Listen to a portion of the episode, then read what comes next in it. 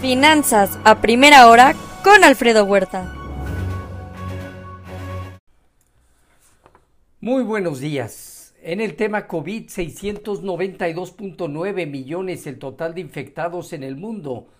Ayer sumaron más de 150 mil nuevos casos, nuevamente Estados Unidos con 25 mil. Día, eh, año 2, eh, día 14 de la guerra. Nuevos bombardeos afectaron la, una central en Ucrania provocando cortes de electricidad. Difícil por ahora la renovación del acuerdo de exportación de cereales de Ucrania. Rusia está utilizando misiles hipersónicos. El Banco de Japón mantuvo sin cambio la tasa de interés en menos 0.1% en la salida de Kuroda después de 10 años no modificaron tampoco objetivos en tasas de interés, por ejemplo, a 10 años en 0.5%. El presupuesto de Joe Biden mostró un aumento en el costo de dejar el Medicare y Social, eh, Seguro Social eh, intactos que los republicanos estarán rechazando la una reducción de 3 billones de dólares a los siguientes 10 años y un aumento del 25% en los impuestos a los más ricos. Asimismo, ayer se presionó el sector bancario en las últimas horas en los mercados estadounidenses. Preocupa la, salud del sector salud. Cayeron acciones de, de, los bancos americanos, además de Deutsche Bank, Credit Suisse, entre otros. Hoy cayeron bancos asiáticos y están cayendo bancos en Europa los inversionistas se están básicamente desinvirtiendo de acciones eh, de SVB Financial Group, un banco centrado en tecnología, básicamente, y de bancos estadounidenses, después de anunciar una pérdida de dos mil millones de dólares vendiendo activos eh, tras fuerte salida de depósitos. Pegó fuerte también al mercado de criptomonedas. Hoy el dato de empleo estimado en Estados Unidos al mes de febrero entre 200 y 250 mil plazas en el mercado. La próxima semana se tendrá el dato de inflación al mes de febrero que se podría ubicar por debajo del 6% anual. Ambos marcarán las señales para que los miembros de la Fed decidan el día 22 la magnitud de incremento en las tasas de interés de 25 o 50 puntos base. Preocupa la salud de las carteras de los bonos de los bancos. Hoy en Asia Pacífico, sesgo negativo destacó la caída del 3% de Hong Kong, 1.7% de Japón, 1.6% de Taiwán y 1.4% en China.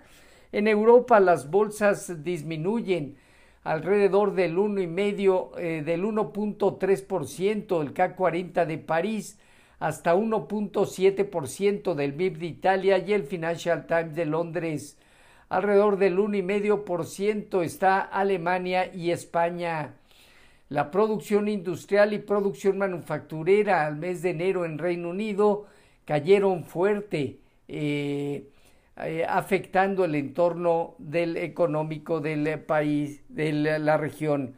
En divisas, hoy un índice dólar negativo 0.2%, el euro 0.2% arriba en 1.06 y la libra en 1.20 gana 0.6%. Hoy el yen rebota 0.5%. En materias primas, el petróleo cerca de un punto porcentual abajo, el WTI más cerca de los 75 dólares por barril.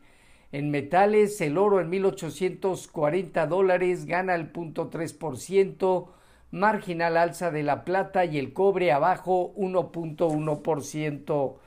Ayer, aversión al riesgo previo a los datos de empleo que se conocerán en un rato tuvieron un efecto negativo en las bolsas. El dólar cayó, la curva de bonos del tesoro se presionó fuerte eh, a la baja, eh, especialmente la parte corta dos años, casi 20 puntos base. Destacó la caída del sector bancario 4.1%. Durante el año, JP Morgan estima que más de dos tercios de las operaciones de las bolsas han generado recompras de acciones. Hoy, movimientos eh, desde luego eh, de incertidumbre reflejan inicio del Dow Jones en 32.254 unidades. Mantiene aparentemente una formación técnica de distribución en la parte alta, por ello niveles de 31.731 mil puntos serán relevantes. El Nasdaq entre el 11.338 puntos, cualquier movimiento por debajo de 11.000 unidades generará ya mayores riesgos de nuevos eh, movimientos ya de, volatilidad. El Standard Poor's eh, parte de 3.918 puntos, tiene hacia 3.850, 3.800 unidades, una zona baja relevante. Todos ellos vemos eh, riesgos de formaciones técnicas de corto plazo. El rendimiento del bono a 10 años se colocó arriba de 3.90, sin embargo disminuyó casi 7 puntos base hoy el informativo anda rondando 3.85 hasta el momento, casi 6 puntos base abajo. Respecto a los mercados en México, tipo de cambio finalizó en 18.34 generando una depreciación del 2%. Hoy llegó a tocar 18.60 para situarse alrededor de 18.30, 18.32. Bajo las condiciones actuales, tiene en 1850, 1890 una zona superior relevante. Mientras no sea superada, cualquier situación podría tratar de estabilizarse. Fondeo diario, papel gubernamental y bancario, eh, alrededor del 11%, latía 28 días en 11.31. La bolsa terminó con marginal alza. El principal indicador se ubicó en 53.426 unidades con una operatividad promedio. El principal indicador bajo las condiciones actuales sigue consolidando 55.000 puntos zona superior, 51.251 mil puntos zona baja. La tasa riesgo país de México aumentó a 274 puntos.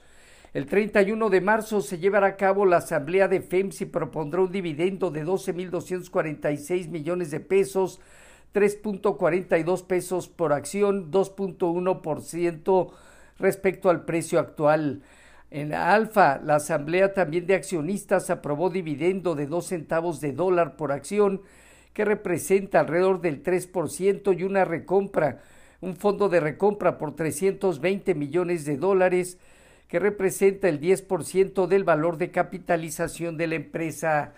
De acuerdo a Carlos Hernández, subdirector de Banorte, se llevó a cabo el Liverpool Day, que confirmó estrategias para lograr el liderazgo de Omnical eh, y potencializar eh, el e-commerce, el crecimiento del e-commerce, básicamente con una diferenciación de productos ¿Cuál sería el riesgo? Básicamente un entorno de una desaceleración en las tasas de crecimiento y presiones en rentabilidad. Hoy nómina no agrícola, nómina privada, tasa de desempleo, tasa de participación laboral, ingreso por hora, presupuesto del Tesoro, conteo de equipo de postpetroleros, el Baker Hodge y posiciones netas no comerciales de materias primas, divisas y bolsas. Pronto ya empezaremos 7.30 de la mañana ante el cambio de horario en Estados Unidos próxima semana. En México no hay información económica relevante. Los futuros mixtos, el Nasdaq 0.3% arriba, el Dow Jones 0.1% abajo, el Standard Poor's 0.1% negativo, tipo de cambio 18.31, 18.32.1% de apreciación. Así, Finanzas a primera hora con lo más relevante hasta el momento.